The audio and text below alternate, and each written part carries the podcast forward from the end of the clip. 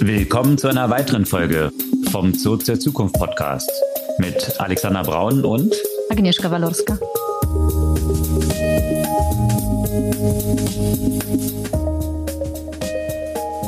Was gab's Neues letzte Woche? Neuigkeiten diesmal von Amazon. Und ja, mit einem Q. Mit einem Q. Q scheint sich durchzusetzen, was wir bisher nur von OpenAI kannten als mysteriöses Projekt. Jetzt ein Announcement von Amazon, ein Chatbot, also auch im AI-Kontext. Ja, und ich glaube, in dem Kontext bleiben wir dann auch noch ein bisschen. Da gibt es so einige Themen rund um Datenschutz, Copyright und ethische Fragestellung aus unterschiedlichen Bereichen. Genau. Aber auch weitere große Fortschritte im Bereich von DeepMind. Genau, da geht's ja um äh, das Thema Materialentwicklung. Also die haben 2,2 Millionen neue Kristalle entwickelt und äh, damit ist die Hoffnung da, dass die Materialentwicklung sehr beschleunigt werden kann. Und dann gibt's eine ganze Reihe von rechtlichen Themen. Einerseits Einigung Google in Kanada mit Publishern und auch Meta. Meta ist halt mal wieder Meta, wie sie halt sind. Hier geht's um Kinder und wie sie zu der Plattform zugelassen werden wie das zum Businessmodell eigentlich gehört und wie auch Leute, die gerne Kinder verfolgen. Also es geht da um Themen von Kinderpornografie und die bei Facebook und Meta entsprechend nicht wirklich so verfolgt werden, wie sie verfolgt werden könnten. Und dann gibt's noch eine Reihe von rechtlichen Themen, die auch so im Kontext von Antitrust nach oben gespült werden, diesmal bei Google und dem App Store. Ja, und äh, apropos App Store, äh, da ist der Weg nicht so weit zu Apple, auch wenn hier tatsächlich gerade nicht Apple auf der Agenda steht. Aber auch zu Apple gab es Neuigkeiten. Wir haben das schon mal angesprochen. Jetzt gab es einige so Hintergrundgeschichten zu dem immer noch nur vermuteten Bruch zwischen Apple, Card und äh, Goldman Sachs. Und für den Abschluss kann ja leider auch nicht fehlen. Aber es gab ja auch mal wieder ein paar Neuigkeiten bei Tesla und bei Twitter. Genau, und Elon, der eigentlich diese ganzen News mal wieder überschattet hat. Ja. Das die Themen dieser Woche. Bevor wir jetzt im Detail einsteigen, kurz die Erinnerung. Ihr könnt den Podcast gerne abonnieren und helft uns damit auch bei der Verbreitung, werden die Algorithmen ein bisschen gefüttert und einfach auf den Folgen-Button klicken, dann haltet ihr automatisch die neueste Folge jeden Dienstag ganz früh am Morgen in eurem Feed. Ja, steigen wir ein. Amazon Re, Doppelpunkt Invent, Reinvent, das Event, was Amazon durchgeführt hat, um neue Entwicklung vorzustellen. Und da gab es einen großen Fokus auf, wie könnte es anders sein? Künstliche Intelligenz. Das war. Und speziell natürlich Generative AI, weil künstliche Intelligenz alleine reicht natürlich ja nicht. Exakt. Und Interessant war es, äh, besonders was die Namensgebung angeht, da kann man jetzt vermuten, dass das wahrscheinlich schon länger so steht, dieser Name, aber es wurde ein Chatbot von Amazon vorgestellt mit dem Namen Q, also der Buchstabe Q. Und diesmal aber ohne Stern dahinter, weil Q-Star, das war ja so ein großes Thema äh, vergangene Woche rund um diese ganze Saga bei OpenAI, weil da ja auch Gerüchte im Raum standen, dass eine Q-Star, also eine AI-Weiterentwicklung dort stattgefunden habe, die zu diesen Alarmglocken geführt hatten, die dann zum Feuern von Sam Altman geführt haben könnten. Das ist natürlich alles noch Raum von Gerüchten und man weiß nicht genau, ob das jetzt wirklich dort stattgefunden hat, aber komisch, dass auch hier der Name Q war. Wo aber Q hat hier her, ne? Kontext, ne? Also ich, ich habe mich gefragt, also bei, ja, ich weiß es nicht. Also ich finde eher Star Trek. Heißt da auch jemand Q? Ja, und zwar so ein, so, so ungefähr so ein gottähnliches, allwissendes Wesen. Also. Ah, okay. Dann äh, gibt das wahrscheinlich mehr Sinn, ja.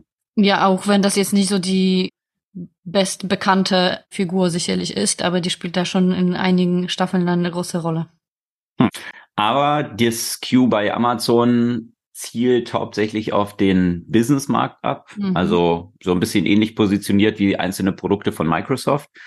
Das gibt dort natürlich die Parallelen, dass Amazon mit AWS, dieser ganzen Cloud-Thematik, natürlich diesen B2B-Markt adressiert und hier sichere Tools bieten will. Also auch was diese Chatbots angibt, hier in diesem Kontext, das so wurde es halt vorgestellt, dass es im ersten Schritt eben Antworten für Developer liefern kann, also Source Code editieren und dann auch Quellen dazu angeben und so weiter. Also das war dieser ganz Kontext, der dort aufgemacht wurde. Und sehr stark und, eben da, also ne, auch auch auch nicht irgendein Source Code, sondern das wurde ja schon spezifisch auch mit dem AWS-Wissen trainiert und beantwortet besonders die Fragen rund um Nutzung von von der AWS. Zumindest das sind so die Kontexte, in dem das äh, wohl ganz gut funktioniert hat. Genau. Und dann beantwortet es. Das war dann ein Artikel oder eine News, die von Plattformer nach oben gespült wurde auch ein paar Sachen, die für Amazon wahrscheinlich nicht so schmeichelhaft mhm. waren. Und zwar gab es hier ziemlich schnell in den ganzen Medienaufruhr rund um den, um dieses Announcement von diesem neuen Tool auch eine Gegenbewegung. Und zwar sind interne Dokumente nach oben gespült worden von Mitarbeitenden bei Amazon, mhm. die wohl die Alarmglocken geläutet haben. Und zwar aus dem Grund, dass Q wohl, so wo es zitiert, experiencing severe hallucinations and leaking confidential data. Also das, was man auch bei anderen Chatbots in diesem Kontext und LLMs dann auch schon kennt, dass sie dazu neigen, eben zu halluzinieren, also einfach irgendwelche Antworten zu erfinden und auch geheime Informationen, die eigentlich nicht nach draußen dringen sollen, dort durchsickern können. Und das war dann wohl, so waren die internen Dokumente, auf die Plattformer hier Zugriff hatte, mit einem Severity 2 klassifiziert. Das heißt bei Amazon, dass dann quasi die Developer auch die Wochenenden durcharbeiten müssen, wenn etwas so kategorisiert ist. Also von Amazon schon als schwerwiegender eingeschätzt, diese Problematik. Und ja, das wurde in öffentlichen Statement dann von Amazon natürlich so ein bisschen runtergespielt und gesagt, nein, natürlich arbeiten wir da dran, das permanent zu verbessern und jetzt, dass einzelne Mitarbeitende das so eingeschätzt haben könnten, das heißt noch nicht, dass es wirklich so problematisch ist und so weiter. Also natürlich hier so ein bisschen die PR-Antwort da drauf, aber ja. ähnliche Probleme, mit denen Amazon hier auch zu tun hat, die grundlegend ja bei LLMs auch problematisch sind. Da gehen wir später auch nochmal dazu ein. Das hatte dann nicht nur in, in der vergangenen Woche und der Woche davor Amazon damit zu tun. Ja. ja, aber ansonsten gab es noch äh, bei Amazon auch noch eine interessante News, die im ersten Schritt gar nichts mit AI zu tun hat. Und zwar sind sie jetzt an UPS auch vorbeigezogen, was die größte Anzahl von zugestellten Paketen angeht. Das heißt, in diesem ganzen Logistiksektor. Da hatten sie ja schon vor einer Weile FedEx überholt. Jetzt haben sie auch UPS überholt und äh, jetzt ist nur noch der US Parcel Service vor ihnen. Was schauen wir mal, wie lange. Exakt, exakt. Das ist natürlich noch riesig. Da nutzt Amazon den US Postal Service natürlich auch noch recht extensiv. Aber so war es ja früher auch mit FedEx, wo Amazon der größte Kunde war, bis sie dann sich entschlossen haben, an denen vorbeizuziehen oder vielmehr der CEO von FedEx sich auch entschlossen hatte, nicht mehr mit Amazon zusammenzuarbeiten. Und ja, so kann es gehen. Großer Player natürlich jetzt hier auch im Logistikbereich, wo Amazon immer mehr Felder dann auch aufrollt. Ja, aber zurück zu künstlicher Intelligenz. Da gibt's ja noch paar, paar andere äh, Themen jenseits von Amazon.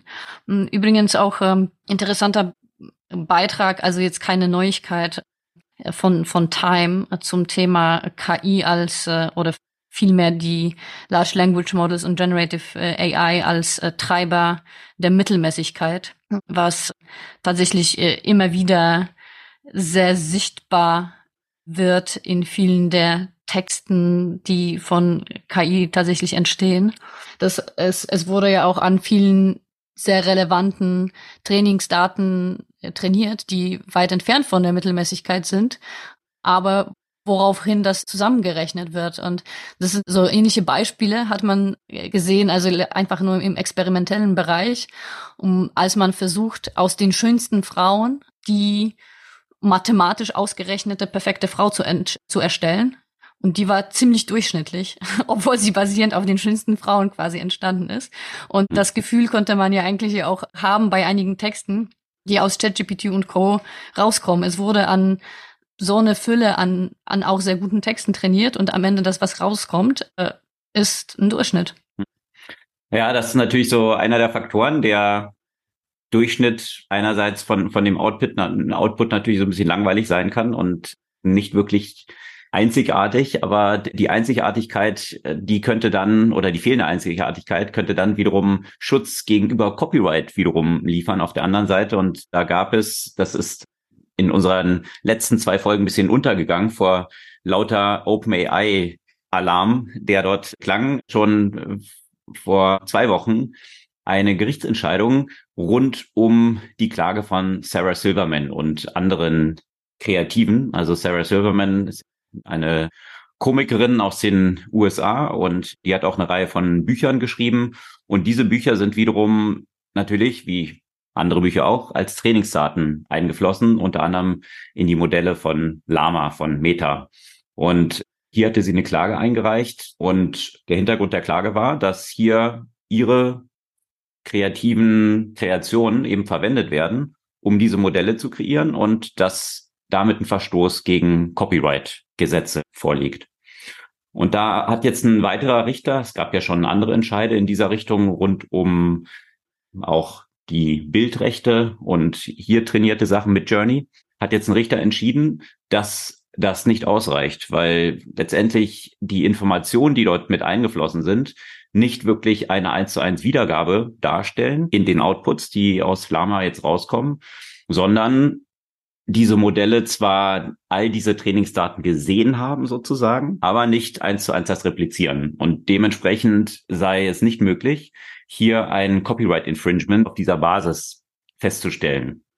Und das ist schon ein ziemlicher Rückschlag jetzt für viele Kreative, die auch versuchen, natürlich diese Modelle, ja, die Modelle eben zu verklagen und auch eine Kompensation für ihre Werke dann darüber zu haben, dass sie als Trainingsdaten eingeflossen sind.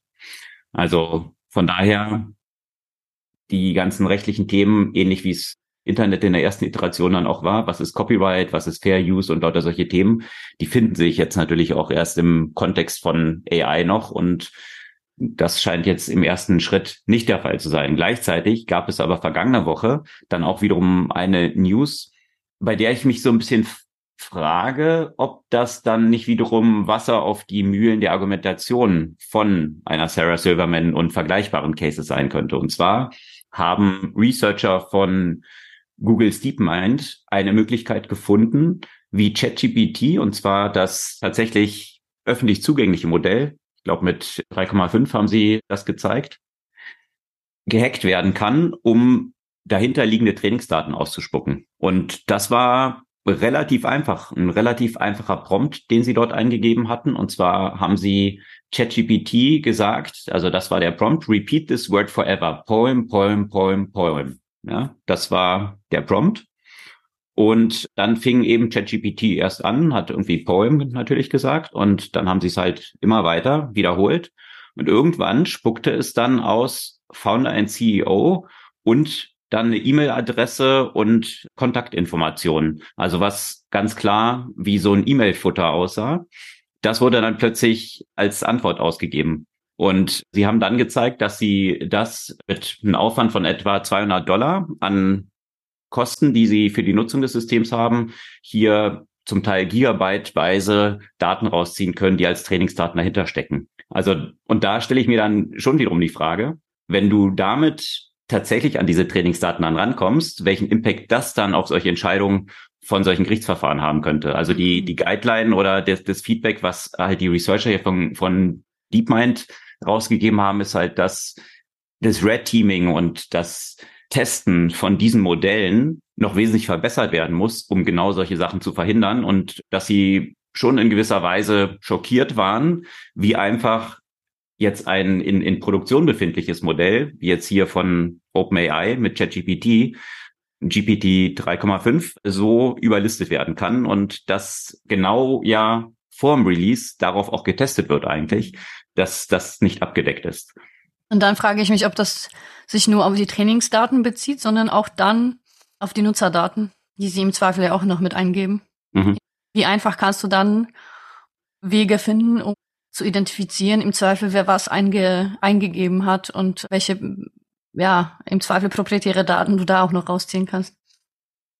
Also es lohnt sich auf jeden Fall zu lesen, dieses Research Paper, was sie veröffentlicht haben. Setzen wir natürlich auch als Link in die Show Notes, könnt ihr euch selber nochmal anschauen, wie dieses, also wie sie hier vorgegangen sind, um entsprechend solche Outputs dann zu erzielen. Ja, aber bei Generative AI äh, fand ich auch ähm, ganz interessant eine der Neuigkeiten auch der vergangenen Woche. Also interessant, aber auch irgendwie lächerlich und bisschen erschreckend. Dass man quasi Artificial Humans mit KI generieren kann, ist ja auch nichts Neues, weil man kann ja auch realistische Bilder von Menschen entstehen lassen und sie in unterschiedlichen Situationen nutzen.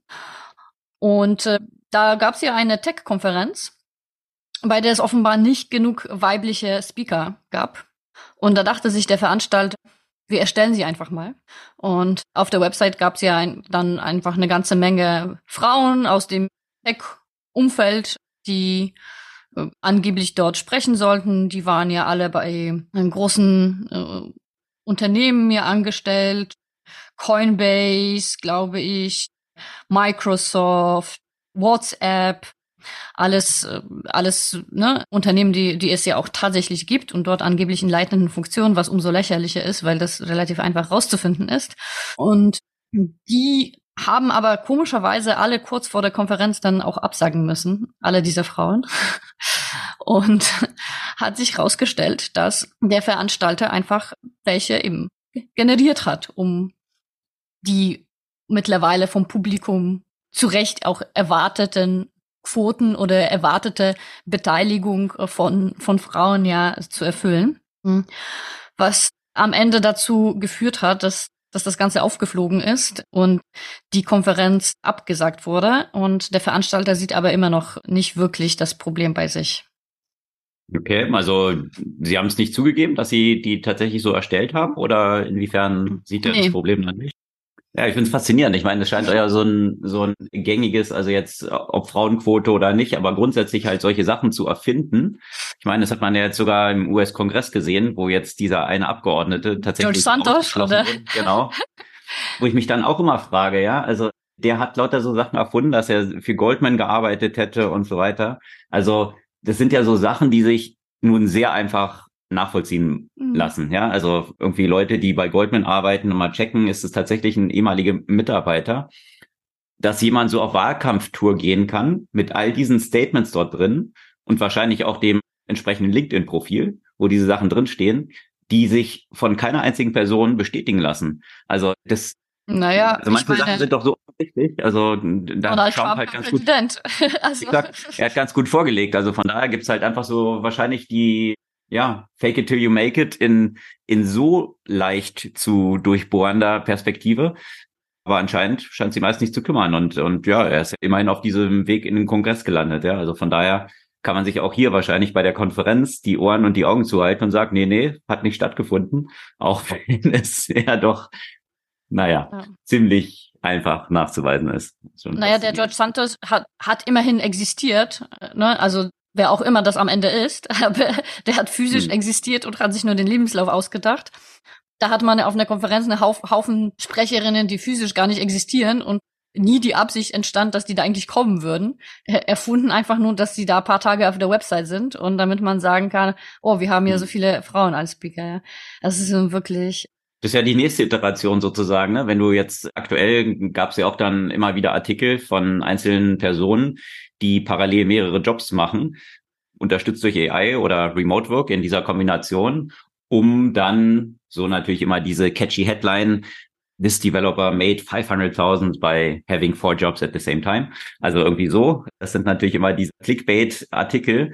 Aber wenn du jetzt natürlich dort lauter solche Profile dahinter hängen kannst und sagst, ich bin eigentlich acht Personen und habe deswegen so viele Jobs und habe dort vielleicht auch unterschiedliche LinkedIn-Profile, dann kannst du es ja mit AI auf das nächste Level setzen und diese ganzen äh, synthetischen Personen eigentlich erzeugen, die tatsächlich in Anführungsstrichen diese Jobs machen oder nicht nur in Anführungsstrichen, weil wenn AI einen Großteil dieser Arbeit dann dahinter macht, tatsächlich diese AI mit Bild und dann diese Jobs hat. Ja, ich die dann irgendwann auch Arbeitsrechte? Äh, ich musste auch darüber nachdenken bezüglich dieser Kon Konferenz, dass man hätte einfach konsequent sein müssen und sie zum Beispiel über Video dazuschalten können und das von genau. Synthesia oder sowas generieren lassen. Es wäre vielleicht nicht so einfach mit Fragen beantworten, wobei auch das geht ja mittlerweile. Da müsste man nur ein leider ganz kleines bisschen mehr Aufwand reinstecken und soweit haben sie offenbar nicht gedacht. Ja, das ist der nächste Schritt, dass du letztendlich dann auch lauter Konferenzteilnehmer und Teilnehmerinnen hast, die auch sich auf dieser Konferenz austauschen. Das könnte ja durchaus bei manchen Konferenzen könnte es wahrscheinlich interessanter sein als den menschlichen Teilnehmer, was die Dialoge sind. Also, das, also, Vor allem, was die Vorträge sind, angeht. Ja, ja. Also vielleicht kriegt man da mehr Insights als sonst so auf vielen Konferenzen. Mhm. Weil das ist ja durchaus auch eine, eine Denkrichtung, auch was Trainingsdaten angeht, also die Generierung von synthetischen Trainingsdaten und eigentlich solche, solche Diskussionen zwischen AIs, in Anführungsstrichen AIs, also wenn man die AI so bezeichnet, zu verfolgen und dadurch vielleicht noch ganz neue Argumente dann auch zu sehen, die man jetzt selbst nicht so gefunden hätte. Ja, also das kann ja durchaus dort auch noch zusätzliche Insights dann zutage fördern. Ja, aber bei AI gab es jetzt äh, nicht nur solche Themen, sondern auch durchaus äh, Weiterentwicklungen, die meines Erachtens viel spannender sind und äh, wo ja, wo die die Forschung ja sicherlich viel Mehrwert äh, bringen wird. Und für mich sind das ja immer die, die Themen rund um Medizin, aber auch Materialforschung, weil das ja auch Bereiche sind, die sehr, sehr langwierig sind. Ne? Es dauert extrem lang, um eben neues, neue Materialien zu entwickeln. Die Entwicklung mit Hilfe von, von künstlicher Intelligenz, also das war jetzt bei Google DeepMind, das Projekt heißt äh, GNOME. Es wurden Strukturen für 2,2 Millionen neue Materialien vorhergesagt. Und äh, über 700 von denen wurden dann ja auch im Labor erstellt und äh, werden getestet. Und interessanterweise wird äh, das Testen auch zum Teil auch wieder voll autonom mit maschinellem Lernen, mit maschinellem Lernen und Roboterarmen äh, entwickelt und getestet. Und äh, was, was, was heißt das denn überhaupt? Materialentwicklung, ne? Das können ja auch Bestandteile von allen möglichen Sachen sein. Das kann von Hardware für Energie, für Computer, Bestandteile von Batterien, Computerchips, Keramik, Elektronik, alles Mögliche, wo es auch noch große Verbesserungsbedarfe äh, gibt. Also gerade zum Beispiel die Lithium-Ionen-Batterieleiter.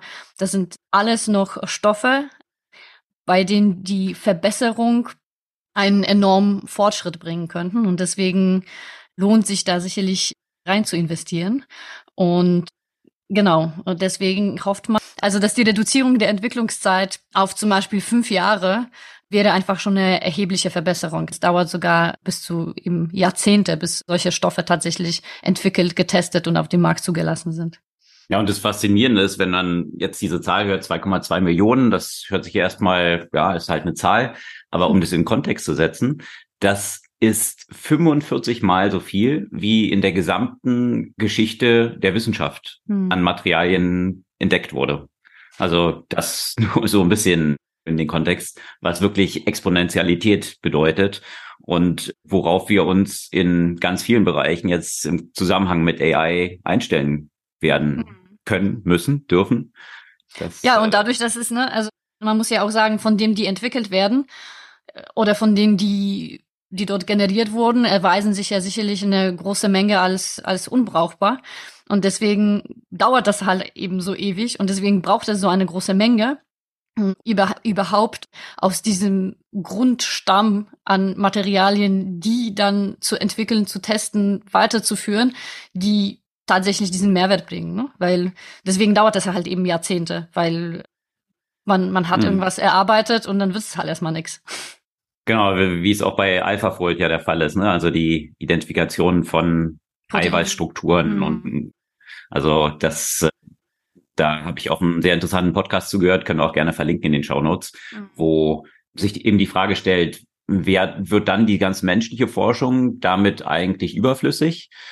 Und da war mehr der Hintergrund, dass dass die menschliche Forschung dann beschleunigt werden kann, eben. weil eben viele von diesen möglichen Strukturen dann schon ausgeschlossen werden können, wo eben sonst Jahre an Forschung, Forschungsarbeit reingehen, um dann in der Sackgasse zu landen, kann man hier dann schon in sehr, sehr kurzer Zeit mögliche Strukturen identifizieren und damit sehr viel zielgerichteter diese Forschung mhm. vorantreiben. Also das ist mehr so diese Kombination von menschlicher Fähigkeit unterstützt durch AI wiederum. Mhm. Absolut.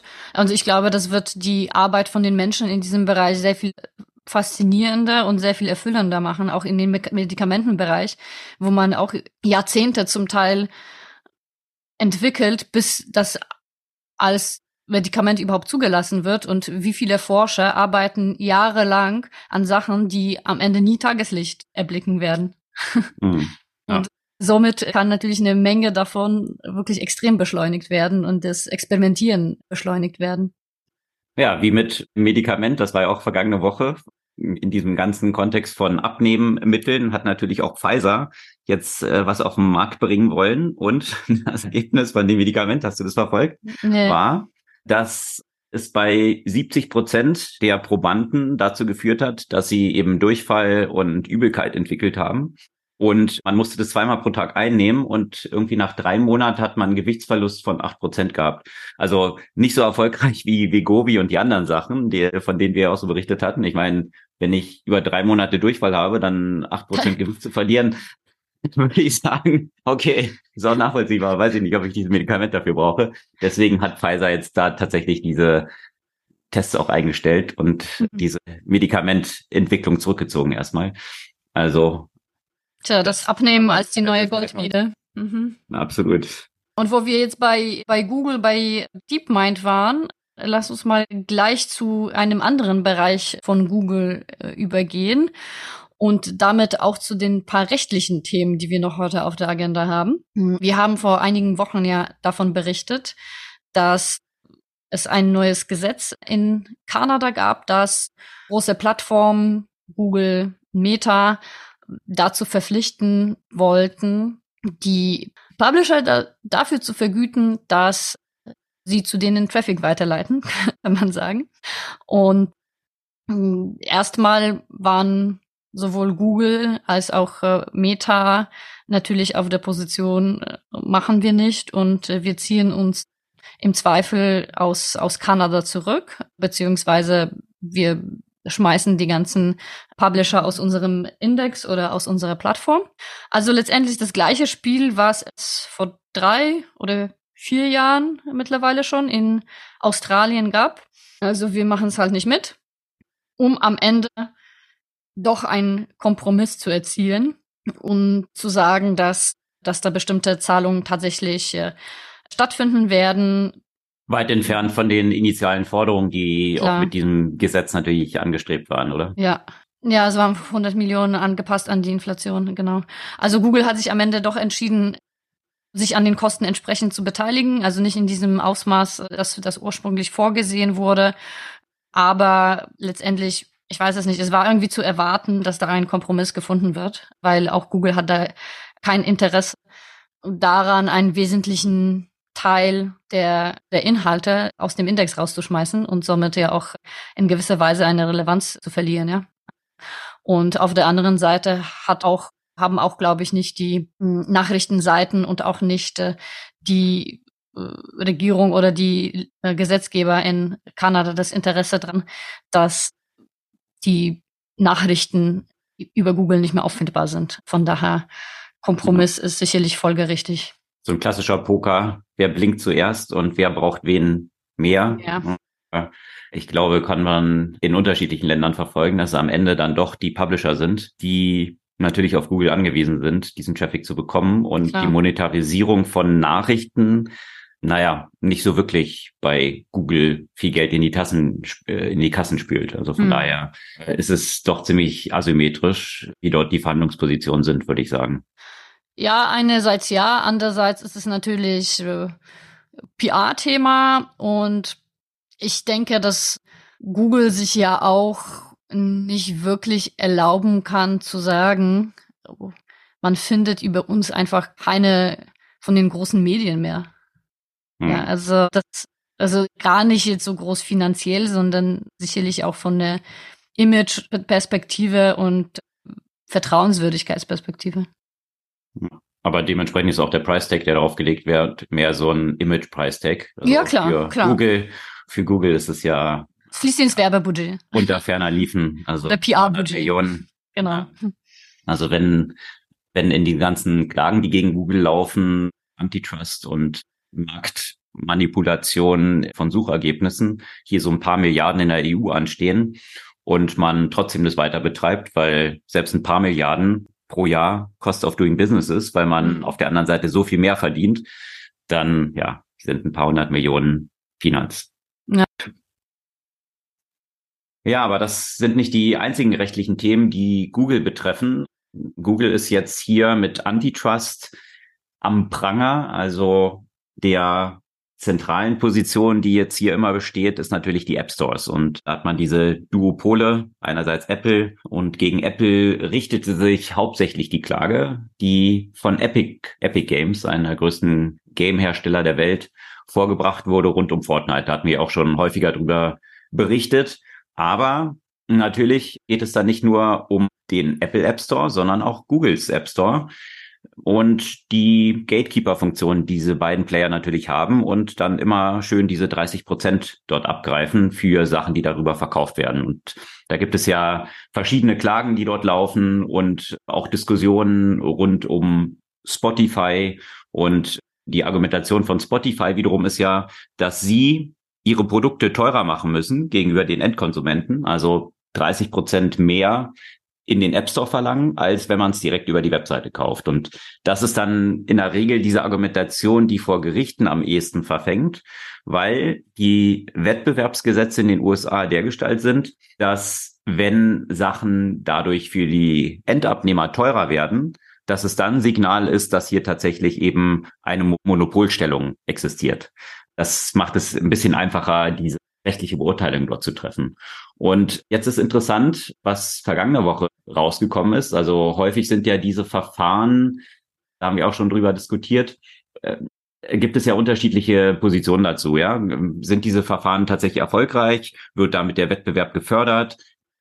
Ist das Resultat am Ende ein Verbot von bestimmten Praktiken, also wie es bei Microsoft zum Beispiel der Fall war, dass dann hier der Browser getrennt werden musste vom Betriebssystem und hat sich das dann positiv auf den Wettbewerb ausgewirkt. Das ist ja sehr umstritten auch. Aber was natürlich in solchen Verfahren immer passiert, ist, dass eine Menge von Informationen durchsickern, weil natürlich die Gerichte dann interne Dokumente anfordern. Und das haben wir schon mehrfach berichtet, ist jetzt vielen hier schon auf die Füße gefallen und jetzt vergangene Woche eben Google. Und zwar kam dort raus, dass tatsächlich Spotify anscheinend im App Store 0% zahlt an Google. Und zwar, wenn sie das Google Payment System noch verwenden, nur 4%. Also das ist quasi dann so die ja, Payment Charge aber ansonsten eben nicht wie die meisten anderen so um die 30 Prozent. Und das dürfte, kann ich mir vorstellen, schon zu einer ganzen Menge ja, aufgeregter Telefonate bei Google geführt haben. Also ich frage mich, ob Amazon da nicht auch sehr dran interessiert ist, was anscheinend die, so die Terms sind, die hier Spotify zum Beispiel bekommen hat. Oder viele andere Player, die sich dann auch fragen, ja, warum zahlt denn Spotify nichts und ich muss hier was zahlen? Mhm. Also da könnte ich mir vorstellen, dass es dann eine ganze Menge Nachverhandlungen geben wird jetzt als Ergebnis dieser Erkenntnis. Haben Sie da nicht, also weil ich, ich glaube, bei Apple war es so, dass grundsätzlich so die Streaming-Dienste so andere Conditions hatten, ja, also so Netflix, Spotify, Prime, das ist bei Google äh, speziell nur auf Spotify ausgerichtet, oder? Na, so klar ließ sich das Sinn aus den Dokumenten jetzt nicht ermitteln. Also es war jetzt ganz spezifisch eben Spotify, wo diese Terms durchgesickert sind. Aber diese, diese Erkenntnisse, die dann so rausgespült werden oder auch Aussagen, die vor dem Kongress gemacht werden von leitenden Angestellten dieser Unternehmen, die ja häufig dann auch nicht so wirklich im Interesse sind. Also so hat, das war eine weitere News vergangene Woche, der Ad-Chef, also der für die ganzen Werbethemen bei Google verantwortlich ist, die einen oder anderen erinnern sich, dass er eine Aussage vom Kongress hier interessante Erkenntnisse nach oben gespült hat, dass zum Beispiel Google in den letzten Jahren die durchschnittlichen Werbepreise systematisch erhöht hat. Und das hatte Google ja immer abgestritten, weil sie gesagt, nee, wir haben halt einfach so ein Marketsystem und Supply und Demand und hin und her und dann findet sich ein Preis. Da ist durchgesickert, dass es eben nicht der Fall war, sondern dass systematisch die Preise hier von Google erhöht worden sind und sogar so weit, dass man äh, sich überlegt hat im Hintergrund, wie weit kann man es wirklich treiben, bevor dann irgendwie Werbekunden hier aufmucken oder abspringen und was auch immer. Also lauter solche Sachen. Das war natürlich nicht so wirklich im Interesse von Google, dass solche Interna hier nach draußen dringen. Und interessanterweise hat dieser Ad-Chef bei Google vergangene Woche jetzt wohl erklärt, dass er sich jetzt ein neues Betätigungsfeld sucht. Das äh, sagt natürlich, Google steht in keinster Weise im Zusammenhang äh, dieser Aussagen vor dem Kongress. Aber interessant ist, dass dieses neue Betätigungsfeld jetzt auch nicht wirklich definiert wurde, was er jetzt sich wohl suchen möchte. Also sucht er sich dieses neue Betätigungsfeld innerhalb oder außerhalb der Firma? Selbst das ist nicht mal ah. genau bekannt. Auf jeden Fall gibt es jetzt einen neuen Ad-Chef. Das, ist, das ist schon mal klar.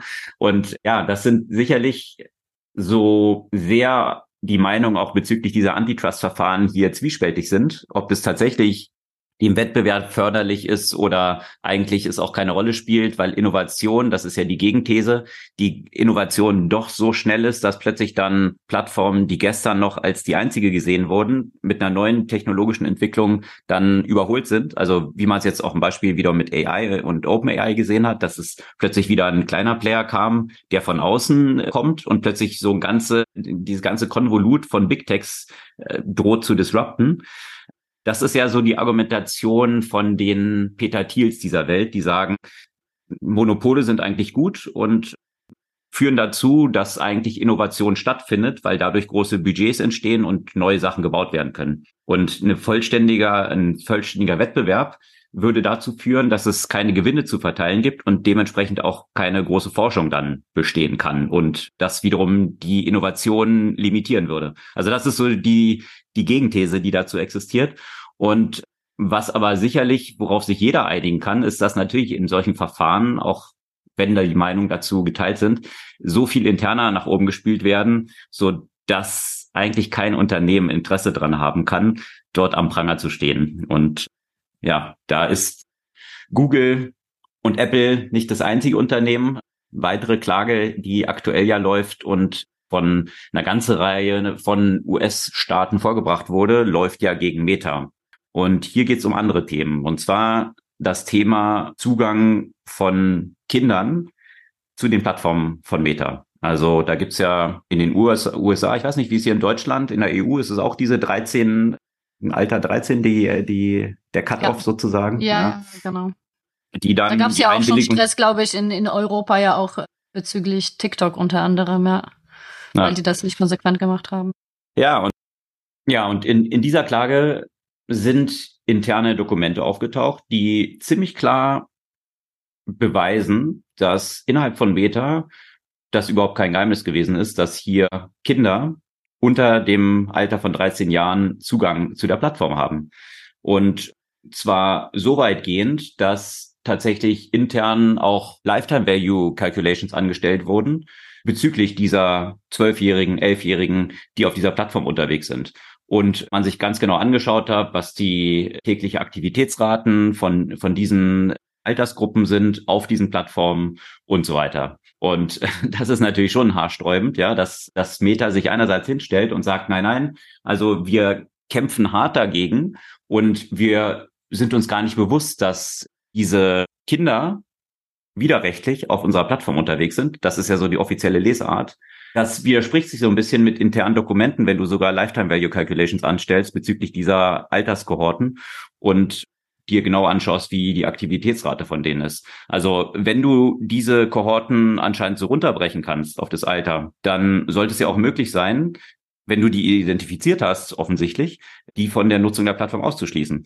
Also da beißt sich die Katze so ein bisschen den Schwanz von der eigenen Argumentation und das ist natürlich wiederum, muss man sagen, sehr meta oder typisch Facebook, das alles erstmal abzustreiten und ich denke, da wird es dann wiederum so einen Vergleich dann irgendwann geben. Und man versucht sich hier eben rauszuwinden. Aber das demonstriert hier nochmal, dass natürlich ja das Geldverdienen an erster Stelle steht und äh, ja, ob letztendlich dort dann Klagen kommen und wieder ein paar Milliarden vielleicht zu zahlen sind, das ist wiederum so Cost of Doing Business. Tja. Aber das sind nicht. Ein anderes, also fällt mir jetzt gerade auch auf einen Beitrag, den ich gelesen habe, apropos Nutzung von Google war das in diesem Kontext. Kinder, die das Account ihrer Mutter genutzt haben, ohne dass sie das so richtig mitbekommen hat, beziehungsweise hm, sie haben über ihr Account YouTube geguckt, was sie aber nicht mitbekommen hat, dass sie nicht nur geguckt haben, sondern auch Sachen hochgeladen haben. Es waren irgendwie Zwillinge, ich glaube zehn oder so, oder, oder darunter. Und wie das so Kinder so sind, die denken halt häufig eben nicht nach. Und fanden es ganz witzig, sich dabei zu filmen, wenn sie zum Beispiel die Hose runterziehen und den nackten Hintern daraus strecken. Und eines hm. Tages wurden alle ihre Google-Konten gesperrt. Ihr E-Mail, ja. alles Mögliche, weil die Kinder da so einen Quatsch halt hochgeladen haben. Also die Konten waren wirklich komplett alle, alle Profile, sie konnte nicht mehr arbeiten und hat erstmal hm. gar nicht mitbekommen, was passiert ist. Und bei, bei Google konnte sie auch keinen erreichen. Und erst als sie das quasi an die Presse gegangen ist, ist äh, äh, wurden ihre Konten wieder freigegeben.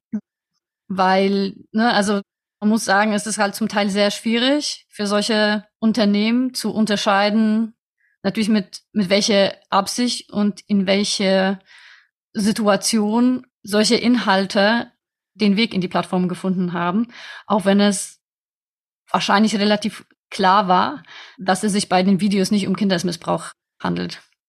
Ja, dass es hier viele Edge Cases gibt und auch solche Geschichten, wo, wo es sicherlich schwierig ist, hier diese ganze Plattform von solchen Materialien und, und Zugängen von Minderjährigen und, und wirklich Kindern auch fernzuhalten. Ich glaube, das, das ist klar, aber dass im Hintergrund das so transparent ist, intern im Unternehmen, dass man dort sogar die Lifetime Value Calculations und, und sagt, wenn die ausgeschlossen würden, wie sich das dann auf die Bottomline des Unternehmens auswirken würde.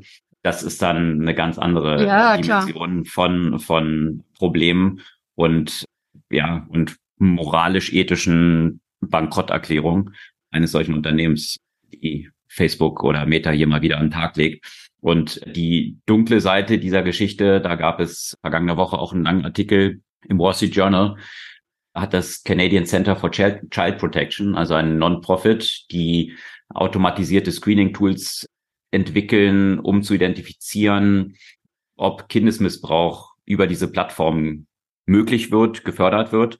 Und da haben sie eine Reihe über lange Zeit von Gruppen identifiziert, die auf Facebooks Plattform oder Metas Plattform stattfinden, sowohl bei Instagram als auch bei Facebook. Und die Algorithmen tatsächlich sogar solche Gruppen vorschlagen. Also teilweise mit 800.000 Nutzern, die in solchen Gruppen angemeldet sind, über die kinderpornografische Inhalte geteilt werden. Und das zum Teil über die Algorithmen in dieser Form erfolgt, dass du einen Account erstellst und einfach anderen Seiten folgst, die grundsätzlich mit Kindern zu tun haben und dann anderen Seiten, die mit sexuellen Inhalten zu tun haben. Und der Algorithmus durch das Matching dieser beiden, halt, was ist der Common Denominator, dann eine Schnittmenge bildet und dir dann solche Gruppen zum Beispiel vorschlägt. Und das war so der Hintergrund, wie eine ganze Reihe von solchen Gruppen nach oben gespült wurden. Und, und hier kommt das eigentliche Problem. Also Facebook wohl oder Meta davon weiß, viele dieser Gruppen auch schon häufig gefleckt wurden, aber sie zum Teil Monate nach dem Bekanntwerden immer noch aktiv sind. Und hier intern wiederum ein Pushback auch existiert bei Meta, wo halt gesagt wurde, naja, diese Algorithmen jetzt hier anzupassen, das würde sich ja auch negativ auf die Aktivitätsraten auf diesen Plattformen auswirken, weil sehr selektiv das hier anzupassen. Also grundsätzlich kann es ja die Aktivität fördern, dass mir relevante Inhalte angezeigt werden und ich damit die Aktivität auf der Plattform steigere. Also auch hier wiederum ganz klar das Profitabilitätsziel vor dem Schutzziel steht. Und das ist natürlich die Konsequenz dann von, von solchen Entwicklungen. Also den Artikel vom Wall Street Journal verlinken wir auch gerne in den Show Notes. Es gibt so einen Spruch auf Polnisch, das heißt, wenn man nicht weiß, worum es geht, geht es bestimmt ums Geld. Was wir natürlich auch in unseren letzten Folgen mit OpenAI. Genau, musste ich auch haben. gerade bei OpenAI denken, ja. Wo natürlich die Profitziele ganz klar jetzt vor dem zunächst erklärten Ziel für die Gründung überhaupt von OpenAI natürlich stehen. Das ist jetzt mit der Rückkehr von Sam Altman und dem Board Seat, den Microsoft jetzt bekommen hat, Observer Board Seat, äh, ist sicherlich klar. Ja, also ich meine, ich, ich könnte mir auch ehrlich gesagt nach dieser äh, Shitshow auch nicht anders vorstellen, als die, dass die zumindest mitbekommen wollen, was da passiert bei der Investition. Ja, und da gab es ja auch, ja genau, und nicht nur mitbekommen, also das gab es ja, gab es ja auch viele Diskussionen drum, weil dann natürlich gesagt wurde, also Microsoft hat, wie gesagt, nur diesen Observer Board Seat jetzt. Also sie dürfen nicht mit abstimmen, aber die Diskussion ging in die Richtung, dass es ja auch überhaupt keine Rolle spielt. Also wann werden denn Entscheidungen eigentlich getroffen oder vorbereitet? Die Entscheidungen werden ja nicht in der Abstimmung im Board dann letztendlich getroffen, sondern in den Diskussionen, die davor stattfinden. Und wenn ich die Meinung in eine bestimmte Richtung bewegen kann, weil ich an diesen Diskussionen teilnehme, dann kann ich natürlich auch die Abstimmung dann beeinflussen, selbst wenn ich nicht an dieser Abstimmung teilnehme. Und ich denke, es ist klar, dass wenn du hier den 13 Milliarden äh, Stick hast, mit oder die Moribo oder den Stick oder beides, dass äh, hier schon sehr stark von Microsoft jetzt darauf eingewirkt werden kann, welche Richtung hier das Board auch das Unternehmen steuert. Ja, ähm, ums Geld geht's ja auch bei anderen Unternehmen oder vielmehr bei einer Zusammenarbeit von zwei Unternehmen, die bald wahrscheinlich gerade aus dem Grund äh, nicht mehr erfolgen wird. Die Apple Card ist ja ein großer Erfolg, aber eben nicht, nicht für alle Beteiligten.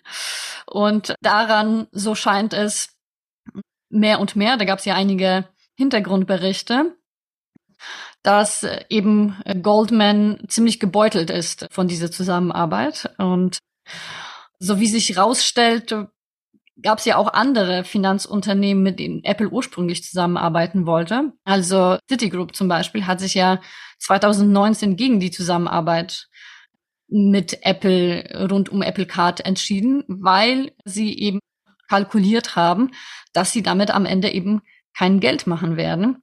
So ist es bei Goldman auch tatsächlich äh, geworden. Und äh, natürlich die Frage, wie wird das weitergehen. Ja, und das Faszinierende ist ja, wenn du jetzt Citigroup erwähnt hast, Citigroup ist ja jetzt in Märkten unterwegs, die eben auch ganz gut gepasst hätten eigentlich für die Apple Card und auch dieses Consumer Lending und was auch noch alles dahinter steht. Äh, das war für Goldman natürlich ein ganz neues Segment. Also Goldman Investment Banking, da hatten sich schon viele gefragt, passt das wirklich zusammen? Also was ist jetzt die Expertise von Goldman in, in dem Bereich?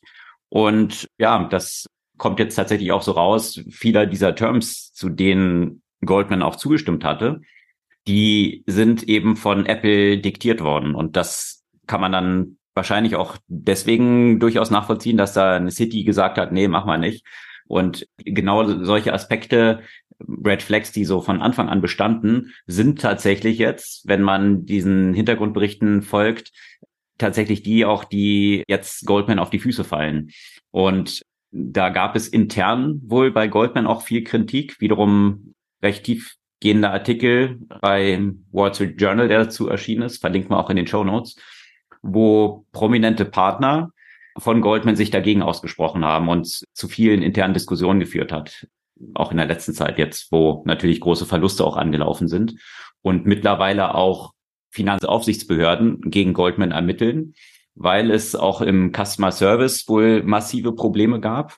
Und zwar hatte Apple zum Beispiel darauf bestanden, dass die Abbuchung von dieser Karte nicht, wie es bei anderen Kreditkarten üblich ist, on a rolling basis, also eben, wann ich diesen Contract, diesen Vertrag eben unterschrieben habe und dann wird, äh, egal an welchem Tag im Monat ein Monat halt um ist, das abgerechnet, hatte Apple darauf bestanden, dass es immer nur zum Monatsende stattfinden soll. Und allein das hat wohl auf Seiten von Goldman zu so einen großen Anlauf von Problemen und Customer Service Requests natürlich immer, wenn es alle Kunden zu einem Tag diese Rechnung bekommen, dann kannst du natürlich schwer dein ganzes Customer Service Team darüber verteilen, ja.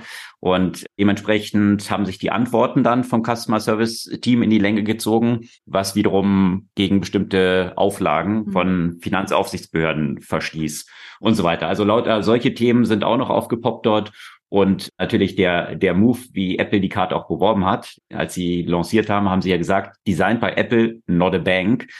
Also wirklich in your face gesagt, wir mögen Banken ja eigentlich nicht. Deswegen kriegst du jetzt einen Service, der halt viel cooler ist, was so aus Apple-Perspektive natürlich nachvollziehbar ist und natürlich auch eine gute Message an die Kunden ist, die vielleicht gerade aus dem Grund, weil sie von Banken die Nase voll haben, äh, dann diese Apple Card nehmen, aber natürlich auch ein In Your Face von Goldman ist. Und ja, das scheint sich jetzt intern aufzulösen. Der CEO von Goldman hat zuletzt wohl auf einem Partner-Meeting nochmal ein paar Partner, die so ausgeschert sind, in die Linie gebracht und gesagt, dass, dass es nicht angeht, dass hier intern und auch öffentlich Sachen geleakt werden, die diese Partnerschaft in Frage stellen. Und dann hat sich es aber wohl so ein bisschen ergeben, wie viele Breakups irgendwie so passieren, dass die Person, die jetzt eigentlich unter dem Breakup leiden sollte und gekickt wurde aus der Beziehung, selber die Beziehung beendet hat und Apple hat wohl Goldman jetzt Notice gegeben, dass sie nicht mehr an dieser Partnerschaft festhalten. Also von daher, ähm, ja, die Position von vom CEO Solomon, da von von äh, Goldman, da stellen sich schon viele jetzt aktuell schon die Frage, dass das natürlich sehr geschwächt ist, weil das eines seiner großen Projekte auch war, jetzt in, in Richtung von Consumer Lending und aus dem reinen Investmentbanking herauszugehen und das Geschäft zu erweitern das scheint wohl gescheitert zu sein. Und gerade nachdem du jetzt noch deine Partner dort in Reihe gebracht hast, dann das Announcement von Apple zu bekommen, das hat sicherlich für ja einen gewissen zusätzlichen Gesichtsverlust jetzt gesorgt. Mal mhm. schauen, wie es dort weitergeht, welchen Partner Apple jetzt hier künftig finden wird, ob sie viele dieser Themen stärker selbst übernehmen werden.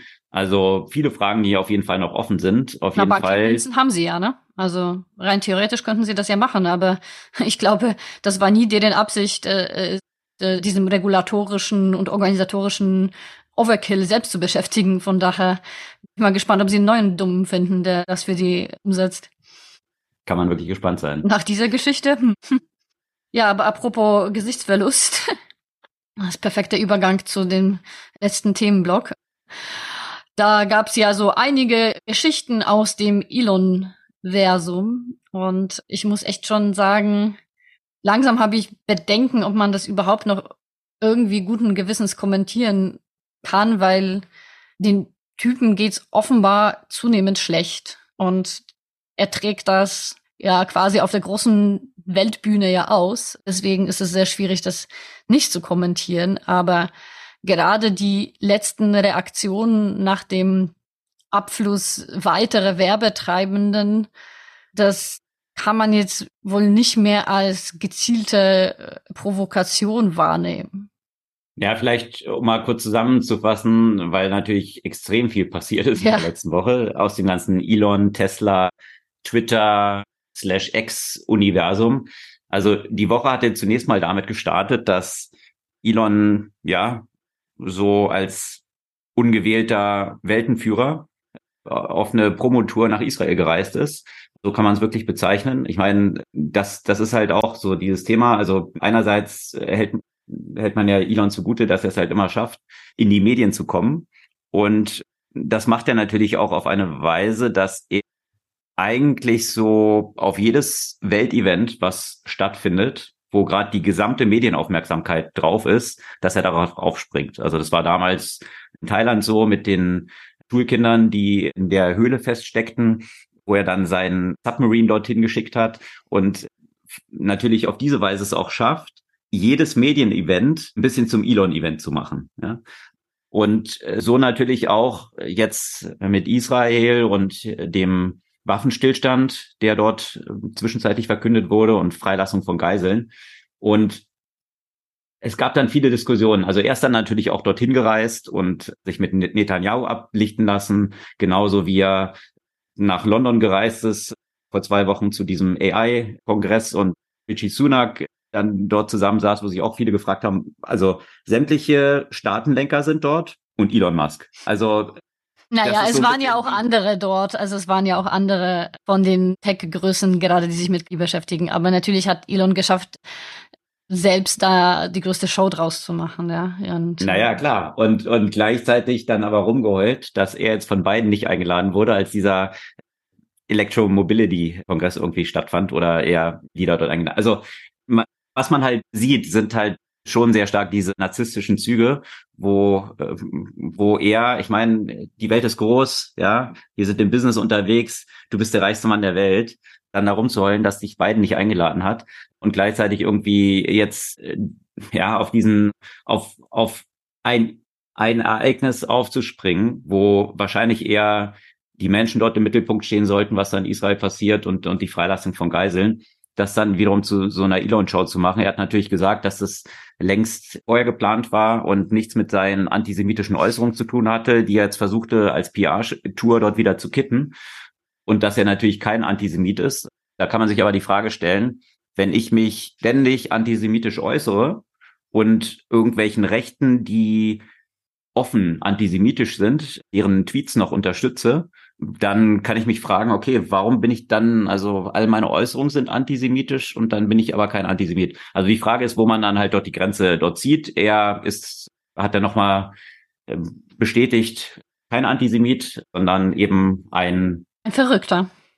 Na, so hat das nicht bezeichnet. Aber also das, das hat natürlich schon eine ganze Menge Medienecho dann eingenommen, auch gewünscht. Und dann stand ja diese Woche auch das Auslieferungsevent des Cybertrucks an der ja jetzt mit viel Verspätung und großer Fanfare jetzt auskommen sollte. Also eine Menge großer News und dann hat er es tatsächlich geschafft, all diese News nochmal in den Schatten zu stellen. Und zwar ist er auf einem Event der New York Times aufgetreten und wurde dort interviewt, ja, zu allen möglichen Themen. Und schon in der ersten Minute ist dieses Interview dementsprechend oder so derart aus dem Ruder gelaufen, je nachdem, welche Position man einnimmt. Er wurde dazu befragt, was jetzt der Rückzug von Werbetreibenden auf seiner Plattform X bedeutet, nachdem er eben diese antisemitischen Äußerungen getätigt hatte. Und da hat er geantwortet, ja, don't advertise. Und äh, der Interviewer, also Andrew Ross Sorkin, fragte danach, wie, also was, don't advertise? Und dann hat Elon das noch getoppt und hat gesagt, ja, go fuck yourself. Also mhm. sämtlichen Werbetreibenden die in diesem Kontext von antisemitischen Äußerungen vielleicht nicht ihre Werbebotschaften sehen wollen und deswegen gesagt haben, nee, jetzt werben wir halt nicht mehr auf X, hat er ja vorgeworfen, die Meinungsfreiheit hier zu torpedieren. Und ihn zu erpressen. Und, genau, ihn zu erpressen und eben zu ihnen als den reichsten Mann versuchen, mit Geld zu erpressen. Dafür würde er nicht stehen und meinte dann halt nochmal, go fuck yourself zu den Werbetreibenden. Und da konnte man sich dann natürlich schon die Frage stellen, ja, Linda Jaccarino, CEO, hatten wir auch schon zu diskutiert, deren Hauptaufgabe ist es ja, Werbetreibende auf diese Plattform zu bringen. Und wie lang macht sie diese Show eigentlich noch mit, ja? Und die ist aber tatsächlich danach, ja, also man, man, sie muss einem in gewisser Weise irgendwie auch leid tun, ja. Also dass, dass sie nicht irgendwie dann irgendwann mal den, den Schlussstrich zieht und sagt, also in dieser Shitshow will ich nicht einer der, der Lakaien sein, die, die jetzt hier mitspielen. Ah, ich weiß nicht, wie, wie siehst du die Geschichte? Es gibt natürlich auch die Position, die zum Beispiel dann in so Kommentaren hier der Welt zum Beispiel von Poschardt vertreten wurde, die gesagt, endlich, endlich gibt es Elon, der hier dieser ganzen linken Woken Bubble mal den Spiegel vorhält und sagt, wo der Hammer hängt und sich eben nicht einfach nur von Wirtschaftsinteressen geleitet diktieren zu lassen, was geäußert werden darf und was nicht. Also das ist das so unterschreibe ich natürlich mit beiden Händen dieser Position ist ja klar. Ja, Elon, Elon, Elon hat die, hat die äh, auf jeden Fall äh, unterschrieben. Also er hat diesen Artikel in der Welt dann retweetet und dazu geschrieben, vielen Dank. Mhm. Ja, aber man kann sich wirklich die, die Frage stellen, äh, also wenn ich ein Vertreter von Free Speech bin ja. Und dann aber, sobald jemand eine andere Position einnimmt, teilweise eben auch von dieser Plattform selber verbanne, was ja schon, wir haben es ja auch häufig diskutiert schon, äh, häufig der Fall ist. Es gibt ja, es gibt ja Grenzen und dass, dass, dass, dass meines Erachtens Elon Musk da, da total daneben liegt. Und deswegen meinte ich ja auch schon beim Eingang, es ist halt die Frage, inwiefern man das ja noch diskutieren kann, weil für mich klingt das einfach alles insgesamt nicht besonders gesund. Und was ich aber interessant fand, ist tatsächlich, dass es einige Artikel zu dem Thema gab, die in diese Richtung gingen, auch wieder das, was du ja immer seine 4D Schachspieler nennst, ob er nicht diese ganze Geschichte mit Absicht äh, so vorantreibt, weil er eigentlich Interesse dran hat, Twitter, Twitters Wert äh, zu untergraben und das Unternehmen im Zweifel pleite gehen zu lassen, was ich als eine durchaus interessante Perspektive äh, gesehen habe. Aber was könnte seine Intention dann sein, wenn er selbst ja irgendwie auch 13 Milliarden da seines eigenen Geldes reingesteckt hat, das hops gehen zu lassen? Äh, ja, also angeblich, um eben die, ähm, die Darlehen, die er dazu ja auch noch aufgenommen hat und andere Investoren, damit ja quasi der Wert deren Anteile im Zweifel auch noch geringer ist und somit er entweder das irgendwie wieder aufkaufen kann oder seine Schuldenlast mhm. reduzieren kann. Also das äh, finde ich mhm. ja auch etwas etwas schräg, weil äh, gut, ähm, ich, ich weiß es nicht, ob ich da in der Lage bin, das, das jetzt so zu, zu kalkulieren, aber nach meinem Verständnis stammte das meiste Geld ja auch von ihm. Also das heißt, das mu musste schon ein sehr langfristiges Spiel sein, in dem die, das Wert des Unternehmens so weit nach unten geht, dass er zum kleinen Betrag die anderen rauskaufen kann. Und dann muss er aber auch sehr confident sein, dass er das Unternehmen wieder auf die Gerade bringt, wenn er von seinem eigenen Geld noch irgendwas sehen möchte. Ja, I doubt it. Ich weiß nicht, also, aber vom Geld motiviert scheinen zumindest einige der Investoren in dieser Geschichte, alles durchgehen zu lassen. Halt zum Beispiel Bill Eckman, der sich hinstellt, einer der größten Private Equity Investoren weltweit sich hinstellt und Studentinnen und Studenten von Universitäten vorwirft, antisemitisch zu sein. Aber sein Buddy Elon Musk jetzt ganz klar in Schutz nimmt und sagt, nee, er ist definitiv nicht antisemitisch. Also da kann man sich dann halt auch schon die Frage stellen, was für zweierlei Maß ich messe, wenn ich selbst ein Investment drin habe und es um meine Kohle geht, die vielleicht da den Bach runtergeht.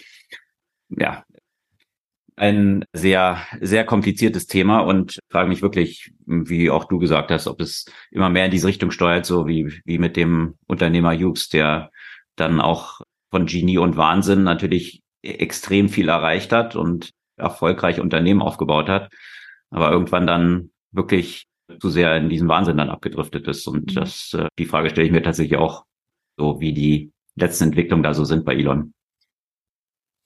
Ist aber bei Elon nicht das einzige, ne, das Thema rund um Twitter, sondern es kam ja auch noch der Tesla Cybertruck raus, der, ja, ich würde sagen, ziemlich äh, dystopisch aussieht und ich hoffe, dass ich den Dinger hier nicht auf der Straße sehen werde. Und ja, mit einem ordentlichen Preis von 60.900 Dollar. Das, das auch schon. Genau, das Einsteigemodell, das auch schon vor eine Weile eigentlich kommen sollte, ne? Hat sich ja wie immer alles so ein bisschen hingezogen. Und diese äh, Lounge von dem Cybertruck steht ja auch so ein bisschen im Schatten, würde ich jetzt nicht, aber es begleitet von der doch sehr umfänglichen Berichterstattung von den Streiks von Tesla-Mechanikern in Schweden die die Arbeit niedergelegt haben, weil äh, Tesla eben auch kein kollektives äh, Lohnabkommen unterzeichnen möchte. Und was aber ganz interessant ist in Schweden, sind so genannte Solidaritätsstreiks. Das heißt, dass nicht nur die Tesla-Mitarbeitenden streiken und streiken dürften, sondern auch alle möglichen Beteiligten an der gesamten Tesla-Lieferkette. Also das heißt Hafenarbeiterinnen und Arbeiter, die keine Teslas entladen wollen und so weiter. Und genau auch die Postmitarbeiter zum Beispiel, die die Tesla-Nummernschilder nicht ausliefern wollen, Elektriker, die keine Tesla-Ladestationen warten und so weiter.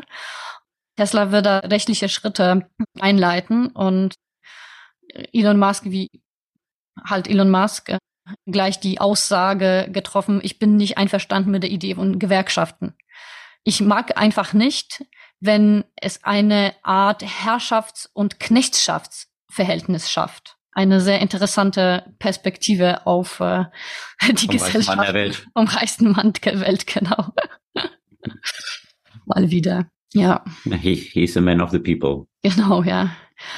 Ja, und du würdest dir so ein, gerne so einen Tesla Cybertruck zulegen? Nee, ich erpresse Elon, indem ich keinen kaufe. So. das ist ja seine Perspektive. Also, wenn man seine Produkte nicht will, dann erpresst man ihn und ist eigentlich gegen Free Speech wahrscheinlich. Ja, ich habe einen Tweet gesehen, der, finde ich, das ganz gut auf den Punkt gebracht hat, dass der Cybertruck so das äh, in Produkt gegossene Go Fuck Yourself ist, weil dieser Cybertruck natürlich auch von diesen ganzen Abmessungen und harten Kanten und so weiter äh, bewusst ja so futuristisch ist, so hat Elon ihn auch hervorgestellt. Also ein bisschen wie aus Mad Max in einer Dystopie ist man dann mit so einer Karre unterwegs, die auch demonstriert wurde, dass sie halt auch Maschinengewehrfeuer anscheinend standhält und lauter solche Geschichten. Ja, also eigentlich schon so für die Apokalypse gebaut, die hier vielleicht anstehen könnte.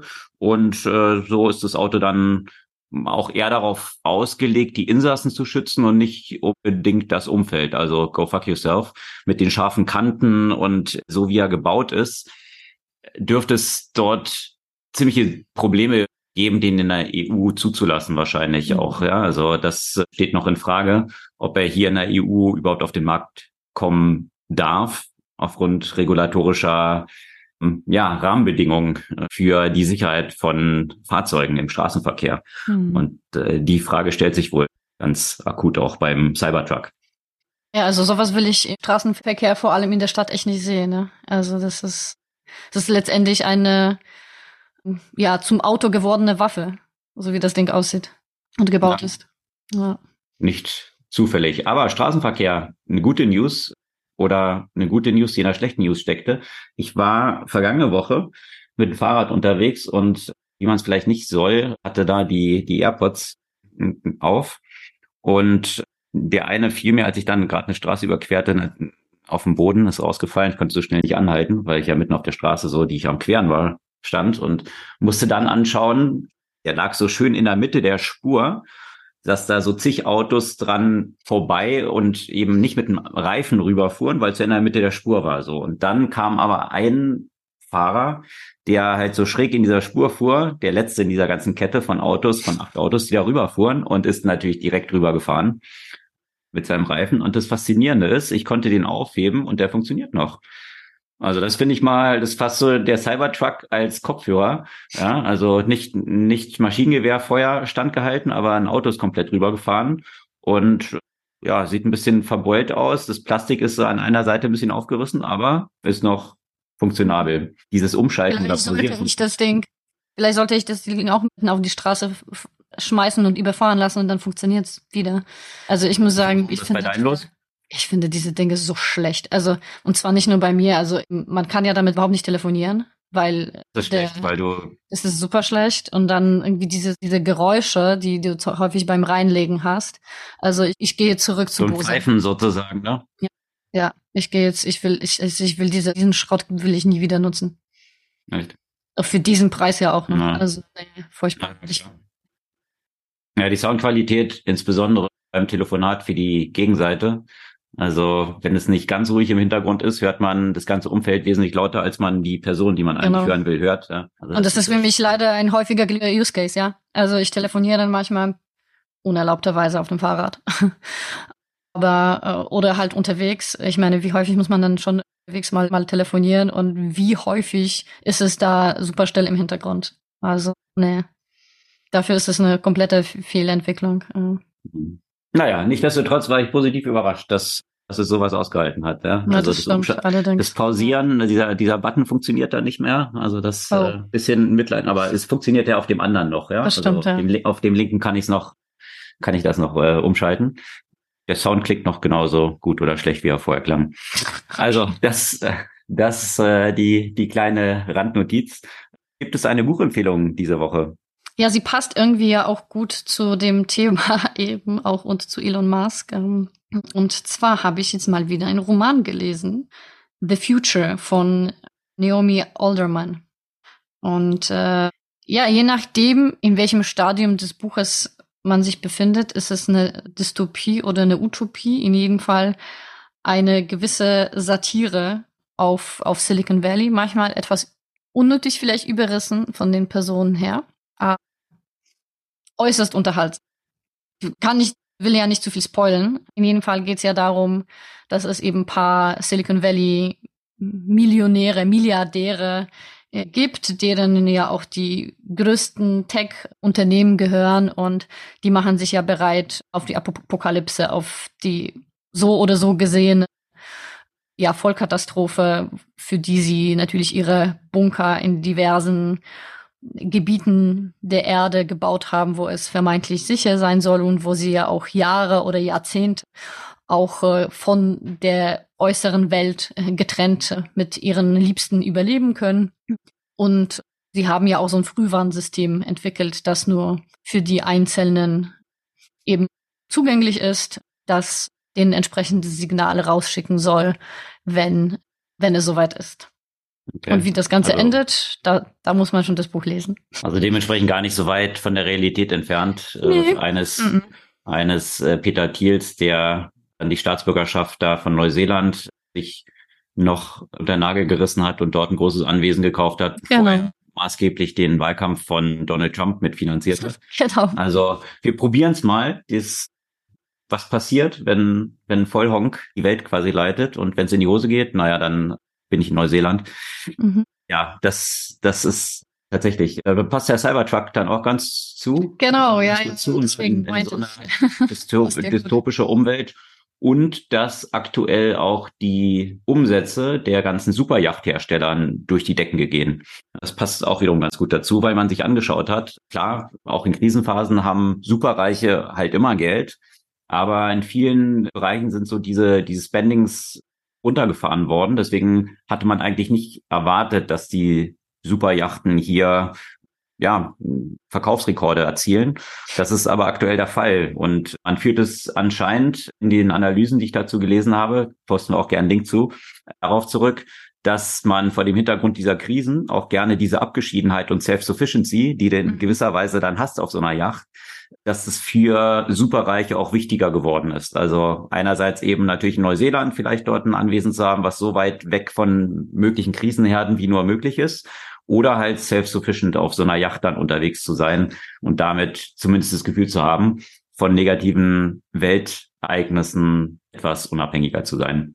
Ja, und gibt ja auch noch eine andere Möglichkeit, wegzukommen, wenn zum Beispiel Flugverkehr ja stärker kontrolliert ist, ne? Exakt. Ja. ja, also das so die Entwicklungen, äh, die da am Rande sich drum ranken. Also die Buchempfehlung dieser Woche, The Future von Naomi Alderman. Das soll es für diese Woche gewesen sein. Sämtliche Artikel, die wir in dem Podcast erwähnt haben, verlinken wir wie immer, wie gehabt, in den Show Notes unseres Podcasts zu finden über unsere Website zurück zur Zukunft.de. Wir freuen uns über eure Kommentare, euer Feedback und auch gern Empfehlungen des Podcasts.